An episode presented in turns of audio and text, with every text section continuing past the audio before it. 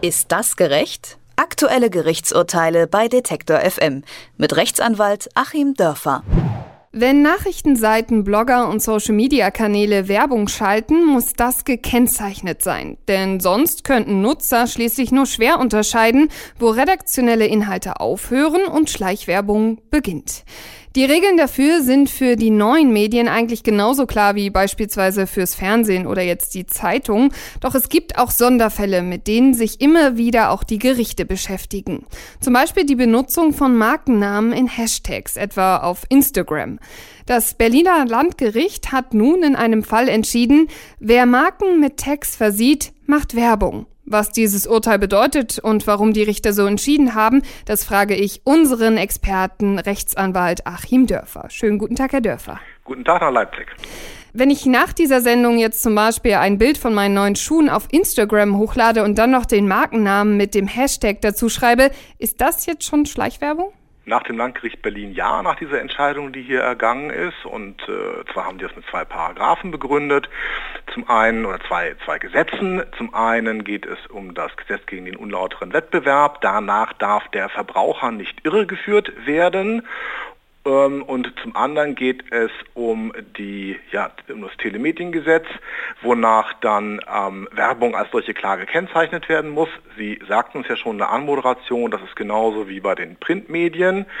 Und wenn man nun tatsächlich davon ausgeht, diesen geistigen Kurzschluss macht, dass allein die Nennung eines Namens ähm, jetzt eines Schuhherstellers zum Beispiel in Ihrem Falle äh, schon Werbung ist, weil quasi das positive Image, das Sie ausstrahlen auf diese Schuhe und dann im weiteren Schritt auf den Schuhhersteller übertragen wird und der Verbraucher wird quasi willenlos dazu gebracht, diese Schuhe zu kaufen, ohne darüber hinreichend informiert zu sein. Wenn man also ähm, das Ganze so begründen möchte, dann kommt man tatsächlich dazu, dass es sich um Werbung handelt, aber Sie merken ja schon ähm, daran, wie ich das hier formuliere, dass ich damit nicht ganz einverstanden bin.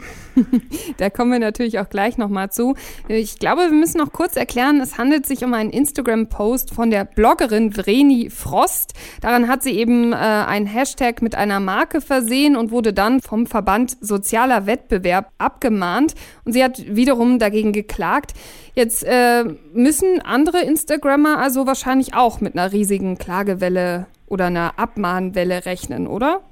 Ja, die Gefahr besteht, wobei ich hoffe, dass vielleicht mal jetzt alle potenziellen Abmahner die Füße jedenfalls so lange stillhalten, bis das Kammergericht dieses Urteil wieder aufgehoben hat.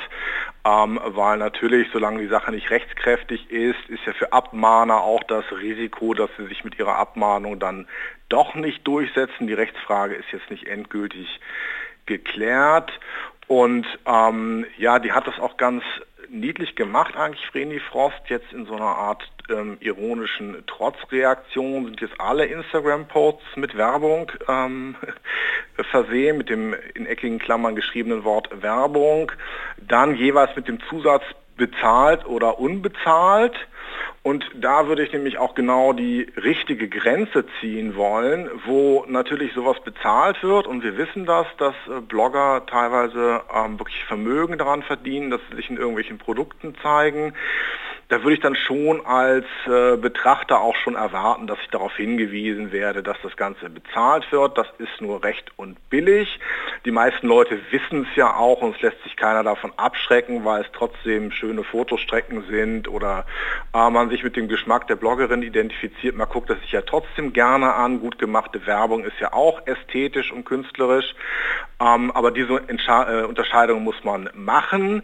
Ähm, das Landgericht Berlin hat quasi, um das mal so verkürzt zu sagen, schon eine positive Erwähnung von irgendetwas als Werbung angesehen. Aber dann wäre ja ähm, bereits äh, ja, vor 100 Jahren eine positive Theaterbesprechung von Alfred Kerr äh, Werbung gewesen. Also wenn er nun den Hamlet äh, in der Schaubühne verreist, dann ist es Journalismus und wenn er ihn lobt, ist es Werbung. Ähm, das kann ja wohl nicht ganz sein. Man wird ja wohl noch journalistisch auch Dinge als positiv bewerten dürfen, gerade da, wo es um Geschmack geht. Ähm, also Werbung für mich ganz klar nur dort, wo es bezahlt wird und da muss es dann eben auch gekennzeichnet werden. Zumal man sich jetzt so ein bisschen fragt, wo eigentlich die Grenze aufhört. Sie haben es gerade schon erwähnt. Man könnte jetzt gerade auch zum Beispiel im Journalismus sich fragen, wenn man etwas bewirbt, wie zum Beispiel bei uns jetzt das Album der Woche, machen wir dann schon Werbung für den Künstler. Würden Sie denn sagen, dass es in anderen Fällen auch Bestand hätte? Also wenn jetzt zum Beispiel jemand kommen würde und uns dafür sozusagen abmahnen wollte, kriegen wir da auch Ärger? Hm, man könnte auf diese verrückte Idee kommen, die hätte im Ergebnis aber keinen Bestand. Für mich ist es ein weiteres Kriterium auch zwischen bezahlt und unbezahlt, ob ich quasi die journalistische Distanz wahre. Und ähm, das tut ja Detektor FM, wenn es das Album der Woche zwischen mehreren Alben auswählt. Äh, dann heißt es ja, mehrere Künstler haben dieselbe Chance und dann ist auch die Distanz da, ähm, weil man eben doch noch so diese neutrale Instanz ist, die man von einem Journalisten erwartet. Aber nicht anders würde ich das eben bei Vreni Frost sehen. Wenn die sich jetzt entscheidet, ähm, rote Schuhe von der einen Marke anzuziehen und die zu fotografieren, weil sie meint, es passt nun zu der Stimmung oder sie muss vielleicht ironisch auf irgendeinen anderen Post äh, Stellung nehmen oder äh, der Frühling ist gerade ausgebrochen und sie will das damit illustrieren, ähm, dann trifft sie ja auch eine journalistische Entscheidung zwischen mehreren Paar Schuhen und macht natürlich die Auswahl und arrangiert natürlich die Bilder. Das heißt, sie gibt als Bloggerin vor, eben auch mit einer gleichen Distanz zu verschiedenen Marken, welcher Marke sie nun für diesen einen Post die Präferenz geben will. Ähm, und dann tut sie das unabhängig mit der entsprechenden Distanz. Also da würde ich auch dann dieses journalistische Beurteilungselement drin sehen. Und auch da wieder, die Distanz wird natürlich auf null verkürzt, wenn sie einen Tausender dafür bekommt. Aber das macht sie ja jetzt schon deutlich und hat es auch in der Vergangenheit so gehalten.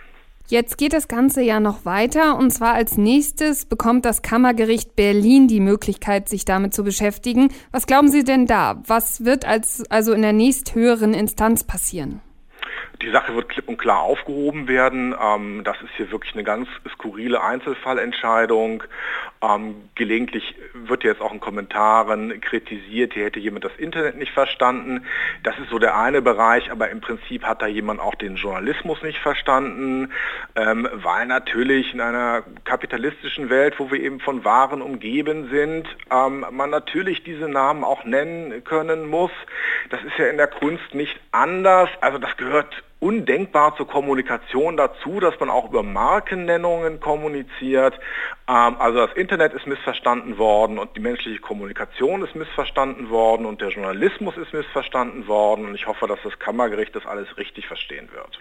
Das Berliner Landgericht hat entschieden, dass Markennamen mit Hashtags auf Social Media als Werbung gekennzeichnet werden müssen.